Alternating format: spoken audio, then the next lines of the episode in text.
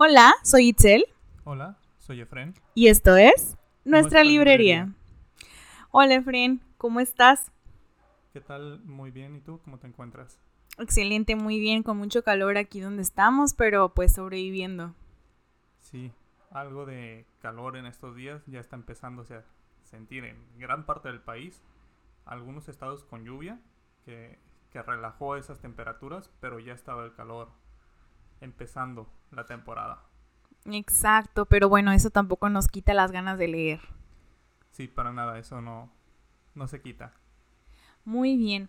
Bueno, pues este, eh, en este podcast, en este episodio, tenemos un tema en especial y, y creo que nos interesa a todos aquellos que somos lectores. El mes del libro, abril, es por el Día Internacional del Libro, el día 23 de abril, que fue el pasado sábado. Entonces decidimos hacer un episodio con la historia de este día, pero antes del Día Internacional del Libro que se celebra el 23 de abril, no sé si muchos sabían, tenemos un Día Nacional del Libro que se festejaba desde antes, al igual que en otros países, antes de que fuera internacional por la UNESCO, varios países ya tenían su Día Nacional del Libro. En el caso de México es el día 12 de noviembre, se celebra por el, el nacimiento de la poeta mexicana Sor Juana Inés de la Cruz. Este día se empieza a celebrar desde 1979 por un decreto presidencial. ¿Cómo ves ese dato?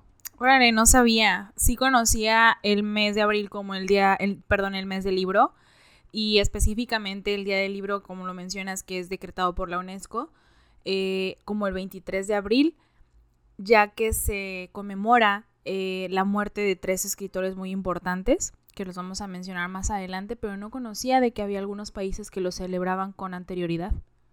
Sí, en algunos países como en España, incluso el Día Nacional del Libro suele ser más importante que el, que el Día Internacional. En México creo que se celebran ambos, pero ya ha tomado más relevancia el Día Internacional del Libro. Se conoce a abril como el mes del libro. Y pues qué bonito que, que los libros tengan su día. Oye, pero en España tienen una tradición como muy bonita. Bueno, a, a mis ojos es bastante ilustrativa y, y como muy romántica, ¿no? Creo que lo que hacen en España es que se regalan un libro y una rosa. Entonces las calles de España se llenan de personas leyendo y que están regalando rosas y libros. Sí, el día de Saint Jordi, para aquellos que, que tengan esa duda, esa curiosidad, una muy bonita tradición España siendo uno de los países más lectores y teniendo también parte del Día Internacional del Libro porque se conmemora el 23 de abril debido a la muerte de tres escritores muy famosos, uno de ellos español, quizá el que más identifiquemos nosotros, el, el escritor Cervantes. Miguel de Cervantes, no, Miguel Cervantes de Saavedra. El, el conocido por su obra, El Quijote de la Mancha. Que no he leído. Una obra que yo tampoco la he leído. Una obra que intimida un poco. sí, de hecho. Un libro bastante amplio, bastantes páginas. Aparte de ser amplio en, en su extensión, es decir, en páginas, también estamos hablando de un libro con una escritura compleja y con personajes bastante complejos que me gustaría hablar mucho más de este libro, un capítulo específico para este libro más adelante, ya, ya, que podamos tener este acercamiento y esta lectura. Muy famoso, literatura clásica, eh, recomendado por muchos, odiado por otros tantos. Precisamente yo creo que se odia por esa complejidad, no tanto porque la historia no sea buena o, o que la manera en la que está escrito pues no sea agradable. Sí, tiene una gran aportación a la cultura como tal, siendo pues Latinoamérica una descendencia de la cultura española, una mezcla. Es el Quijote quizá, pues una de las obras más conocidas de este lado y de las más representativas en el idioma. Hay tres autores, como lo mencionas, los que murieron en esa fecha, aunque pues la historia nos dice que no fue tal cual, en el, caso de Miguel de, Cervantes, murió el día 22 de abril, pero se sepultó el día 23 y antes se consideraba el día de sepultura como el día de muerte. Exacto. En el caso de Shakespeare, murió en otro calendario, el calendario juliano. Por lo tanto, en el calendario gregoriano, que es el que tenemos, murió el día 3 de mayo. Y la tercera persona que está conmemorada. conmemorada en este día es Garcilaso de la Vega en representación de la cultura latinoamericana, porque es un, un escritor peruano. Exacto, de la cultura inca. Entonces estamos conmemorando a estos tres escritores eh, bastante relevantes para nuestra literatura y es por eso que se celebra justamente el 23 de abril. Pero bueno, a mí me surgió la duda una vez que empezamos a, investigar el tema, que empezamos a hablar acerca de, de este Día Internacional. ¿Cómo es que surge pues los libros? O sea, estamos conmemorando el Día Internacional del Libro, pero ¿de dónde surge este, esta expresión de la comunicación humana? Y pues de ahí podemos tomar como referencia al libro de Yuval Noah Harari, que es este Sapiens, su título en inglés, en español. De animales a dioses. Exacto, podemos tomar este libro como eh, referencia para hablar del lenguaje, ya que precisamente todos los libros derivan de esta expresión de esta comunicación del ser humano, que es el lenguaje. Ahora, hay que definir, por ejemplo, qué es lenguaje. Sí, porque ha cambiado mucho también el concepto de un libro a través de los, de los años. La UNESCO dice pues que ahora un libro debe tener 49 páginas, debe ser una, una obra completa, no una obra periódica, debe ser público, debe ser puesto a la disposición del público para considerarse un libro, es decir, un ejemplo, las novelas de Agatha Christie o de Arthur Conan Doyle, de Sherlock Holmes o por el estilo, eran novelas policíacas que se publicaban en un periódico cada semana. Entonces eso no era un libro, fue hasta que las unieron y se dio un título que pueden tener el, título del libro, hoy en día considerado por la UNESCO, pero los primeros libros no eran así. Las primeras ediciones de algún libro no tenían pues algo que los identificara como tal. Pues es que yo me estoy yendo un poquito más atrás, Efren, estoy hablando acerca de pues el nacimiento del lenguaje como tal. O sea, el ser humano antes no es como que hablara, había, había sonidos para la comunicación, etcétera. Posteriormente, pues se empezó a dar cierto tipo de, de comunicación o ya había una asociación de ciertos sonidos con acciones quizás. Estamos hablando de épocas prehistóricas entonces... Fue, prácticamente con el inicio de la escritura en el 3500 antes de Cristo. O sea, ya tenemos más de 5000 años que inició la escritura. Exacto. ¿Dónde se inició esta escritura? Pues los primeros indicios hablan de Mesopotamia, la antigua Mesopotamia, que se empezaban a tallar en arcilla, en marfil, en madera. en pues piedras inclusive. Prácticamente para comunicar algo eran más instructivos de, alguna, de, algo que se tenía que hacer, era para llevar algún tipo de registro, incluso para que un padre le dejara instrucciones a su heredero de qué hacer, de cómo, de cómo llevar el mandato de, de un pueblo, de una ciudad, era prácticamente para lo que se utilizaba la escritura. Fue cuando el humano empezó a dejar conocimiento para poder... Como que fuera trascendente, ¿no? Sí, dejarlo para, generaciones futuras. Exacto, estamos hablando acerca de, por ejemplo, los primeros códices encontrados, las, las instrucciones de Shurupak, 2600 a.C. También existe la epopeya de Gilgamesh. Esta epopeya pues es una historia eh, mítica que nos habla sobre el miedo a la muerte y, y, cómo se creía igual en deidades y cómo se aplicaban ciertas reglas o normativas sociales eh, a través de estas pues leyendas de, estas manifestaciones míticas como ya lo había mencionado. O sea es, es muy curioso el cómo esas enseñanzas a veces pueden ser aplicables muchos muchos años después sí es lo que tenemos porque es lo que se ha encontrado en piedra sobre todo que es que perdura no que es lo que, más puede perdurar Exacto. quizá hubo algo mucho antes, pero... No tenemos evidencia es- de es ello, lo ¿no? más lejano que se puede evidenciar de momento. Y pues que nosotros le damos una interpretación a todos esos códices, a todos esos jeroglíficos o lenguaje muy antiguo que se interpreta con personas que lo han estudiado por mucho tiempo, pero pues difícilmente va a ser una traducción cercana, ya no digamos exacta, que es imposible, pero difícilmente es una traducción cercana. Exacto, o sea, imagínate el sesgo que existe entre, pues, 2000 años, 3000 años, 5000 años de diferencia. Bueno, pues es bastante, ¿no? Sí, que fue una de las cosas que originó el que se empezara a escribir. El que esos sesgos fueran menos, Menores. menos marcados. En, en ese caso, pues se busca que el sesgo no sea marcado. A través del tiempo y con el cambio del lenguaje, sí cambia. Pero Pues es que, menos. es que también, por ejemplo, am, uno de los libros que son más importantes para los humanos, pues queramos o no, es la, la Biblia, que ha sido traducido a varios idiomas, así como el Corán. O sea, son, son recopilaciones de escritos antiguos que han trascendido muchos años después y se han traducido en varios lenguajes precisamente para eso, para evitar cierto tipo de sesgos.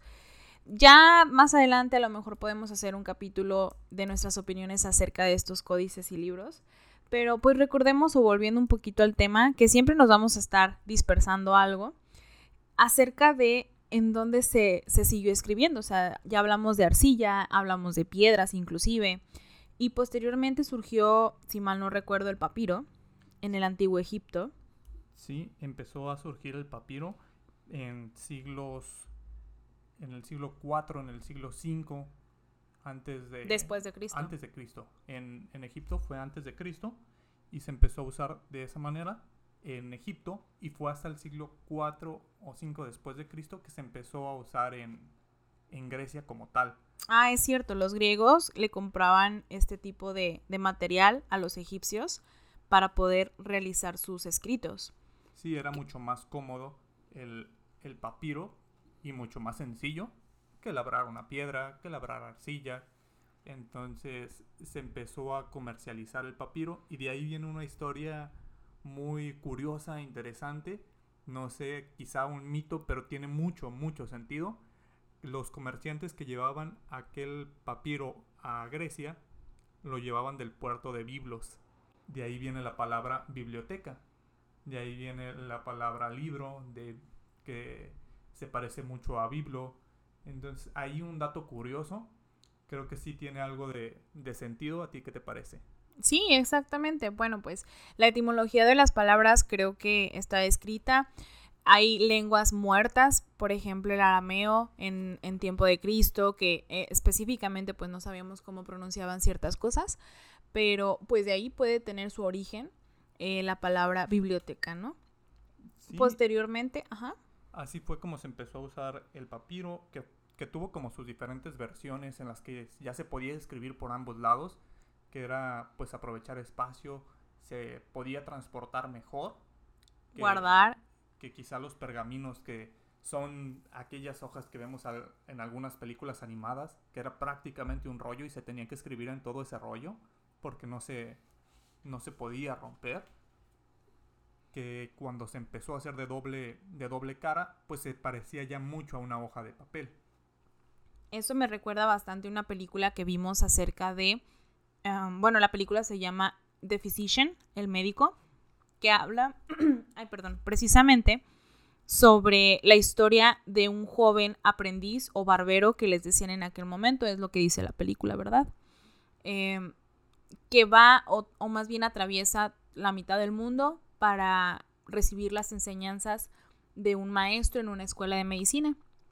En esa película se puede observar cómo cuando destruyen esta escuela de medicina existen muchos eh, papiros que estaban enrollados en sí mismos, que es esta hoja que estás mencionando, que contenían las investigaciones que se hacían hasta el momento, la información, pues no clasificada, pero sí para pocos, ya que no eran de, pues, de divulgación, es decir, se quedaban solamente para las enseñanzas de los estudiantes.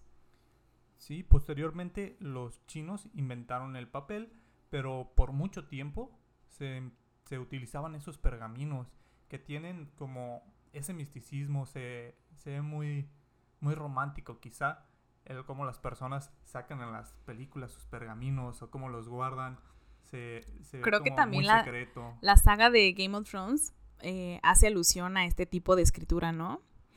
El muchacho este gordito de la guardia de la de la guardia nocturna es estaba estudiando y escribiendo en este tipo de, de papel.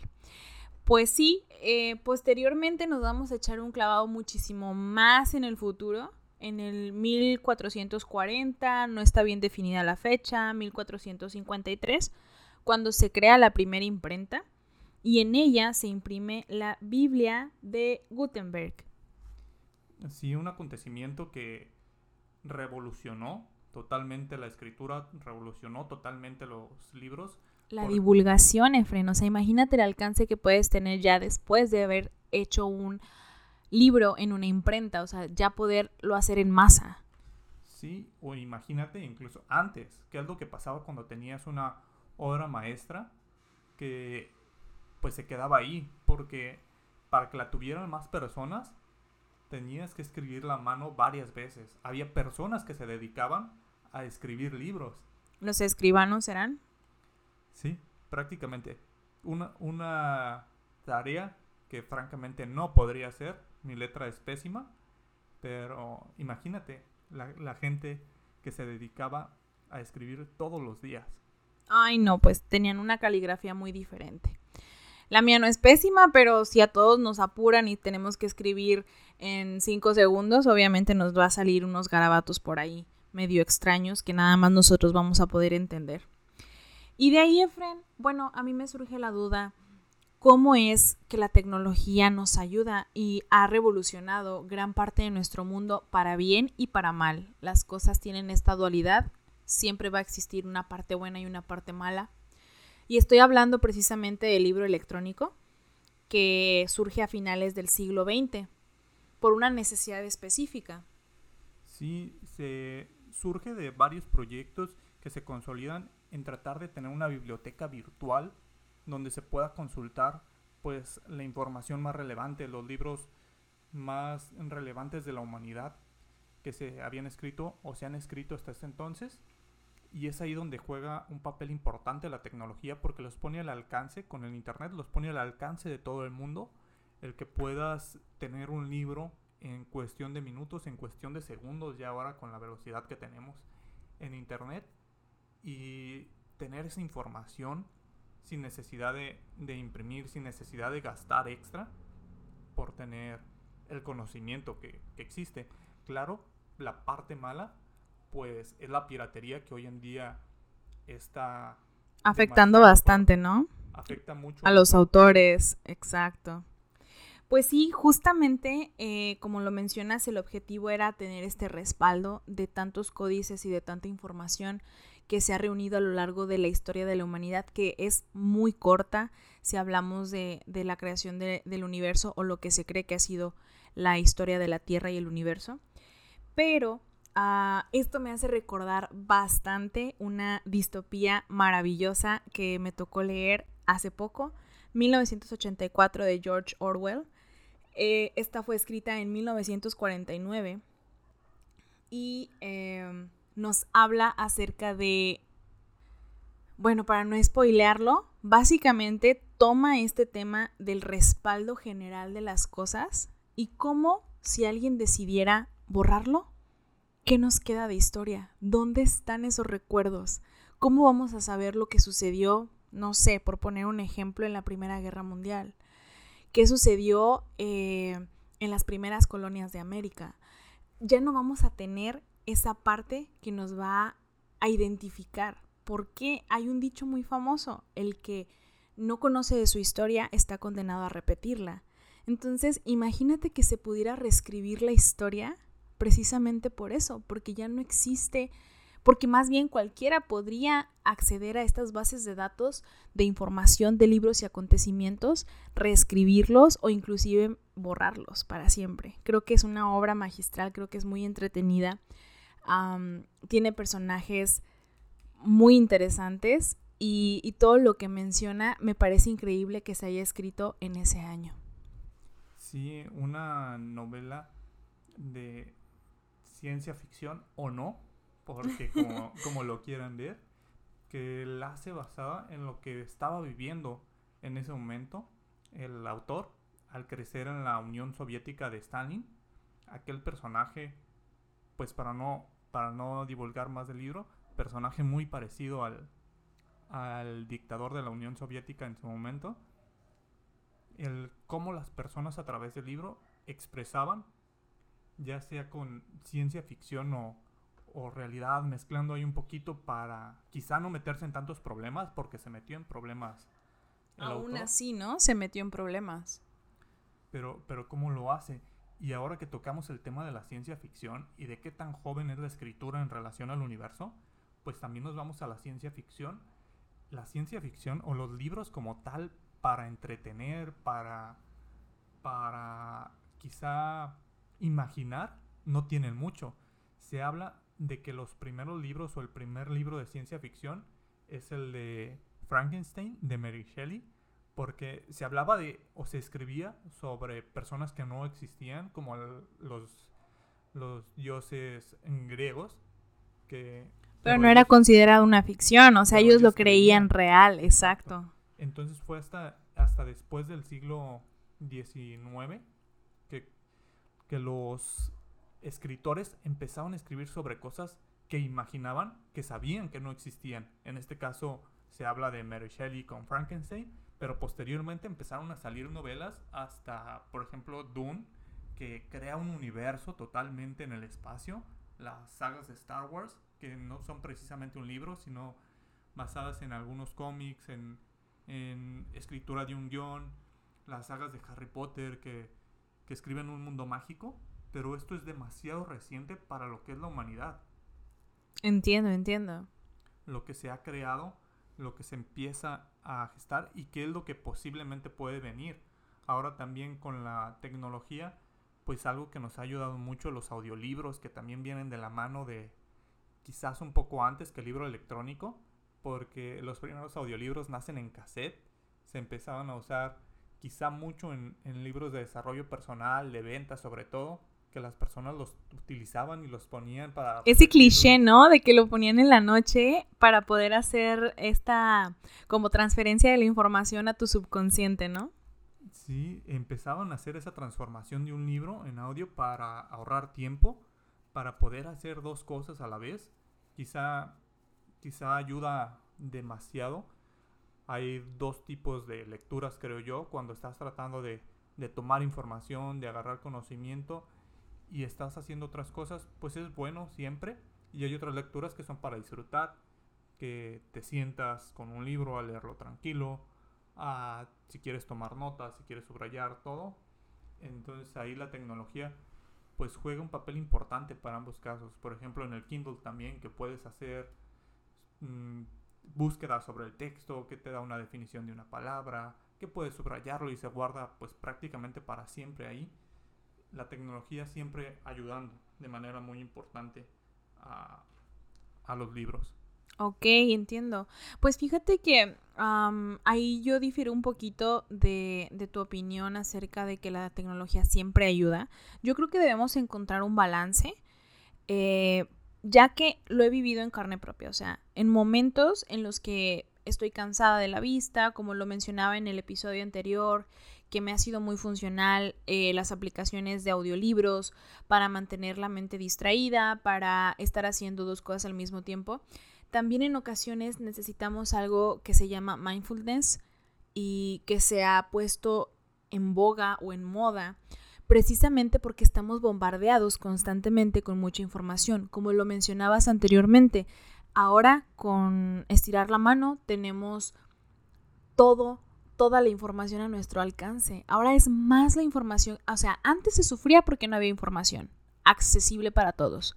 Y ahora es tanta la información que tenemos que se puede derivar, y ahí es donde yo veo lo negativo de la, de la tecnología, en fake news, que podemos tener poblaciones aparentemente informadas, que no están teniendo de fuentes correctas o que toman, por ejemplo, y sacan de proporciones ciertos libros, como sucedió con Dan Brown en su momento, que atacaba ciertos temas polémicos de, sociedades eh, específicas, hablando en este caso de la iglesia, y la iglesia los prohibió, mm, tomando en cuenta o más bien tratando de racionalizar que era ficción, y no lo tomaron como tal.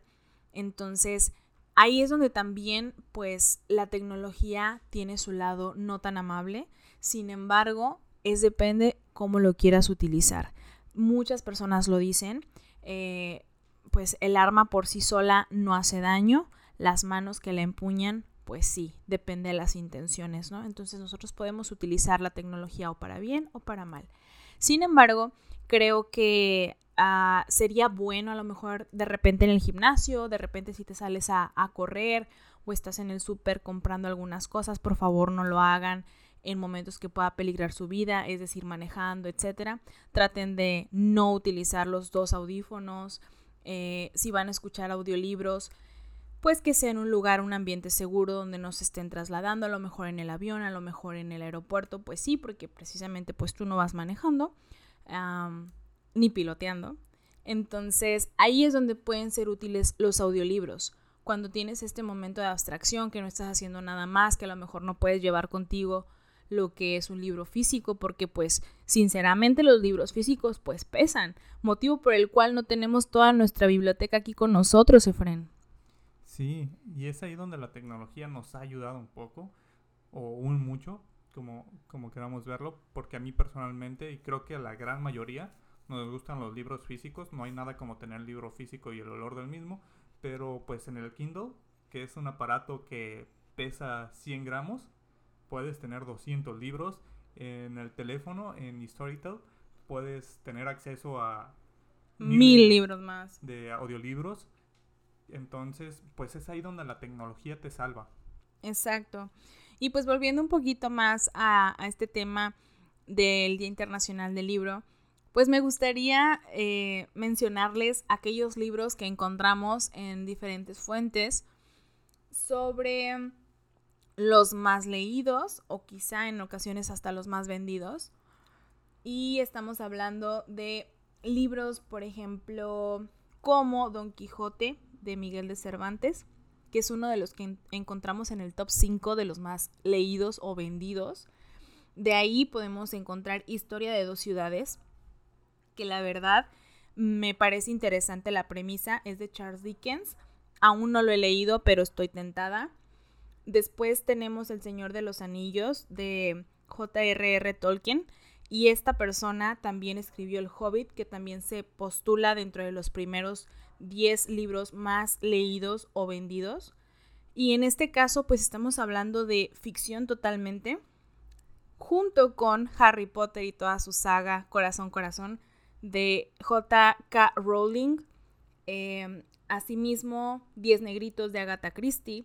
Sueño en el Pabellón Rojo de Cao Sekin, que es un libro que habla acerca de la dinastía china de ese momento, para no spoilear. Y Alicia en el País de las Maravillas de Lewis Carroll. Entonces son libros que yo creo que sí o sí debemos de leer en algún momento de nuestras vidas. Por ahí me faltan títulos que yo diría, híjole, necesita estar ahí. Por ejemplo, Cien años de soledad de Gabriel García Márquez, que en este momento estoy leyendo y la verdad me parece bastante agradable esa lectura. Sí, creo que sobre todo hace falta tiempo para, para este de Gabriel García Márquez, que está prácticamente condenado a volverse un clásico de la literatura universal, un, un escritor que ya ganó el premio Nobel, que lamentablemente falleció hace un par de años, pero pues este libro indudablemente va a entrar entre los más leídos, más escuchados por, por audiolibro. Es, es un libro muy muy bonito y creo que le falta tiempo para estar en esa lista, a diferencia quizá de Harry Potter que se mete en la lista por ese boom juvenil que tuvo y que también pues son siete libros, que del Señor de los Anillos de Tolkien pues tiene más tiempo, al igual que Alice en el País de las Maravillas de haber sido publicado, entonces ayuda el tiempo entre ser más vendido o más publicado. Pero sin duda, Gabriel García Márquez y Cien años de soledad como uno de los libros más importantes de la literatura latinoamericana. Creo que es lo que, lo que pone en alto a, a la literatura de los latinos, uno de los autores. Sí, entre muchos otros. Yo creo que vamos madurando nuestros gustos y vamos adquiriendo otros nuevos. Es como, como todo en la vida vas conociendo un poquito más, deseas más, vas haciendo tu gusto más selectivo y te quedas con algún tipo de literatura que sea de, mm, más de tu agrado. O sea, no a todos nos tiene que gustar exactamente lo mismo, pero creo que es uno de los libros que podríamos decir que hay que leer, ¿no? Así como relatos cortos, por ejemplo, El diario de Ana Frank, que también, pues, no sé si ya lo leíste, no, me, falta el diario de Ana Frank, una de las lecturas indispensables. Pronto, pronto. Pronto, en un fin de semana. Yo creo que es bastante, bastante digerible y en dos días te lo avientas sin problema. Además de que estás incrementando tu velocidad de lectura, o sea, creo que ya llevas siete, ocho libros en este año. Sí, voy siete, estoy por terminar dos, estoy con la Biblioteca de la Medianoche y con Hábitos Atómicos, ahí mezclando desarrollo personal y una novela. Ok, ¿qué opinas sobre mezclar lecturas? ¿No te confundes? Me han hecho bastante esa pregunta, ya que yo también llevo bastantes libros al mismo tiempo. No, creo que es como si ves una serie o una o las personas que les gustan las novelas o, o algún programa en específico, pues a veces ves dos o tres series al mismo tiempo. Es igual con los libros.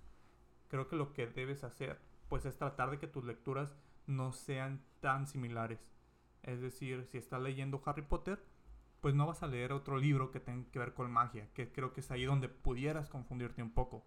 Si estás leyendo Harry Potter de un lado y del otro lado estás leyendo algo sobre desarrollo personal, pues eh, va a ser prácticamente imposible confundirte. Si estás leyendo sobre un clásico, por ejemplo, Orgullo y Prejuicio, y del otro lado estás leyendo una novela policíaca, también va a ser algo complicado porque son tramas muy distintas. Entonces creo que es algo bueno, creo que las personas deberían de practicarlo, porque no siempre te apetece leer el mismo libro.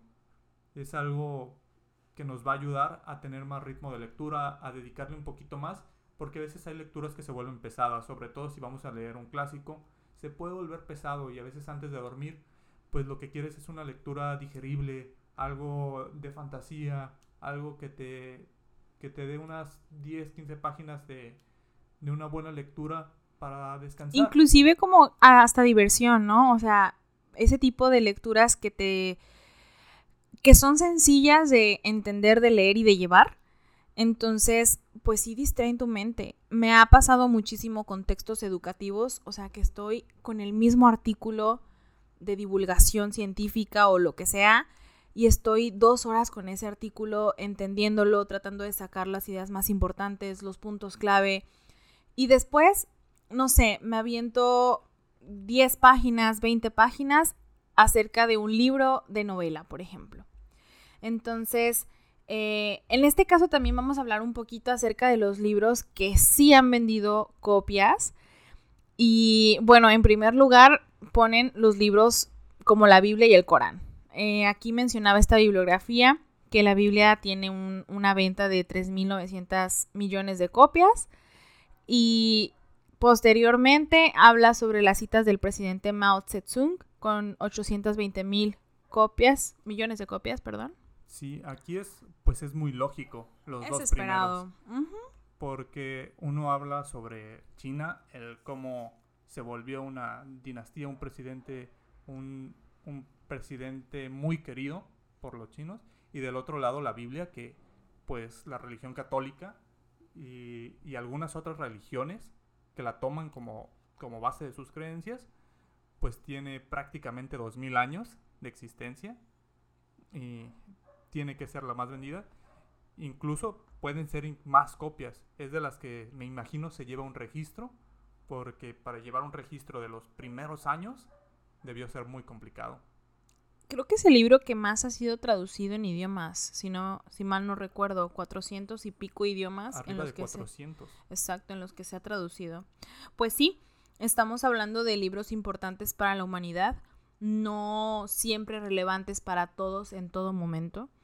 Yo creo que la última vez que leí este algún versículo de la Biblia, pues sí estaba en formación de, de mi religión y, ya no he vuelto a leer como tal la Biblia, o sea, aparte de que tiene una manera de leerse, hay personas que se dedican al estudio de la Biblia y de cómo interpretarla. Y, y, pues no soy la más experta, eso está evidentemente claro. Y pues de ahí podemos irnos a, a otro tipo de, de, libros que hablan sobre historias, un poquito más narrativa y novela. Eh, por ejemplo, Harry Potter, que tiene 400 millones de, de ventas, El Señor de los Anillos con 103 millones, El Alquimista de Paulo Coelho con 65 millones, El Código da Vinci 57 millones que ya lo habíamos mencionado en el podcast anterior con Dan Brown y pues quizá de ahí su saga, Crepúsculo, una saga que te encanta, ¿verdad? Sí, no la, no la llegué a leer, pasé por esa etapa en la que estaban las distopías y no, con Crepúsculo no, no pude. Quizá por la imagen que tengo de los, de los vampiros, me, me era muy difícil. Bueno, pero también tienes que aceptar que era algo diferente. Sí. No era como que se hubiera presentado esa, ese tipo de... O sea, lo hace más realista y surrealista al mismo tiempo. Lo hace más realista porque se trata de, de unos seres que en efecto eh, pues se alimentan de sangre humana o podrían alimentarse de sangre humana, pero ellos deciden ser ovolacto vegetarianos y no comer sangre humana y más bien de animales. Y eso les da características como muy específicas. Entonces, digo, la última vez que leí acerca de Stephanie Meyer, creo que estaba eh, un día soñando y de ahí surgió toda su saga. O sea, soñó con una pareja de jóvenes que no podían estar juntos porque él era vampiro. Y quería estar con ella y ella con él. Y de ahí se desarrolla todo este amor eh, tóxico para este tiempo eh, entre Bella Swan y Edward Cullen.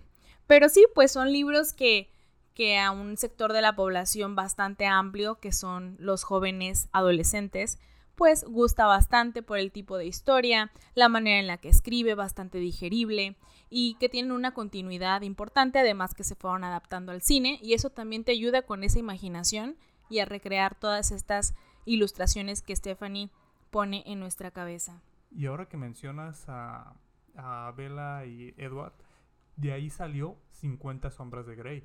La autora de 50 sombras de Grey empezó a publicar en internet los famosos fanfiction que son para personas que pues se quedan inconformes o no inconformes, quieren saber más sobre la historia.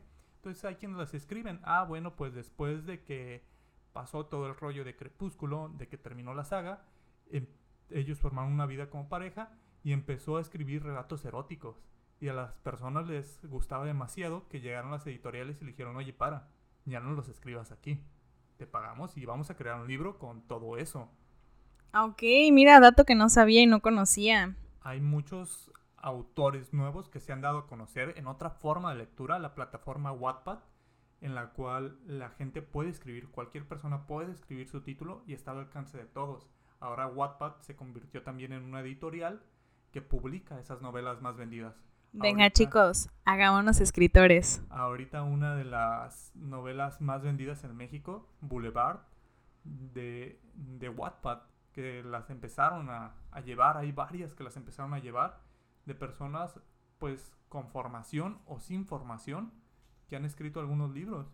Creo que es una tarea sumamente compleja, la de un libro, pero hay personas a las que se les da sin quizá demasiado estudio. Creo que para todo, sobre todo para esta labor, se necesita algo de estudio, de saber estructurar bien un personaje. Pero hay personas que se les ha dado esta, esa oportunidad y que la han aprovechado de, en las plataformas. Pues sí, no. Se necesita de estudios a lo mejor para dar cierto tipo de estructura, pero inclusive tú puedes tener una manera de estructurar muy básica y puedes contratar a una persona que te ayude a darle esa forma y esa corrección de gramática, corrección de ortografía, etcétera, para que puedas publicar. O sea, en este, en este mundo, la verdad es que en este tiempo creo que todo es posible. Amazon también ahora puedes publicar a través de ellos, digamos, en Kindle, vendiendo tu libro y creándolo de manera física, pues con sus restricciones. Lo puedes crear a través de Amazon. Entonces ya el tener un libro está al alcance de todos. Cualquier persona puede escribir un libro. Ya el que sea exitoso o no, pues va a depender de, de la mente de cada persona. Quizá también un poco de la suerte de cada persona, de qué esté buscando el público en estos momentos. Digamos, tenemos una, una temporada en que las relaciones tóxicas en los libros parecen ser muy exitosas entre los adolescentes. Y pues eso... Pero también qué peligroso. Digo, hablando ya acerca de la, la sociedad que estamos construyendo o la psicología de nuestras sociedades, pues no sé, ahí es donde me brincan ciertas banderas rojas, ¿no? Sí, es, es algo también, pues que las facilidades que da la tecnología no pueden quizá limitar, porque se toman los temas de libertad de expresión y, de publicar lo que cada quien quiere, pero pues... Es, que no está mal, Efren, o sea, no es que estemos satanizando cierto tipo de, escritura o, o, de redacción o de historias, solamente comento que hay un público al cual va dirigido cierto tipo de historias que pueden tener un impacto pues no tan positivo sobre su manera de relacionarse, o sea, pueden verlo como súper romántico, porque es lo que yo veo en, en, algunas historias, o por ejemplo, romance erótico, como lo son 50 sombras de Grey, pero seamos sinceros, em, llega un momento en donde, donde la, la protagonista no piensa, solamente deja que él realice muchas de las prácticas que él normalmente lleva. Y, ahí pues podríamos estar fomentando cierto tipo de, de conductas no tan adecuadas. Digo, yo creo que siempre la educación en casa es lo primordial y si tú enseñas consentimiento, pues va a ser fácil identificarlo posteriormente, pero hay, hay mentes, hay mentes que no están tan preparadas para recibir este tipo de, de lecturas y pues nada más ser un poquito conscientes de qué es lo que vamos a leer, por qué lo vamos a leer y para qué, y darle el contexto que necesita darse a esa lectura en específico. Sí, porque es algo que se viene escribiendo desde hace mucho tiempo. Iniciamos desde el Marqués de Sade o ah, incluso por desde supuesto. antes, que eran relatos sumamente grotescos algunos. De hecho, sí, o sea, había algunos que se salían un poquito de lo que era el erotismo tal cual y se tornaban bastante oscuros y bueno, pues hay público para todo, ¿no? Sí, desde luego. Creo que es una parte, pues también es una literatura muy, muy buena, por así decirlo. Creo que para cada persona, pues tiene sus gustos, pero de repente hay relatos muy, muy buenos. Hay algunos que te, que se van a lo grotesco, hay algunos que pueden llevar a historias muy, muy interesantes, muy buenas, muy bonitas, que también les hace falta los libros porque es parte de la realidad del humano.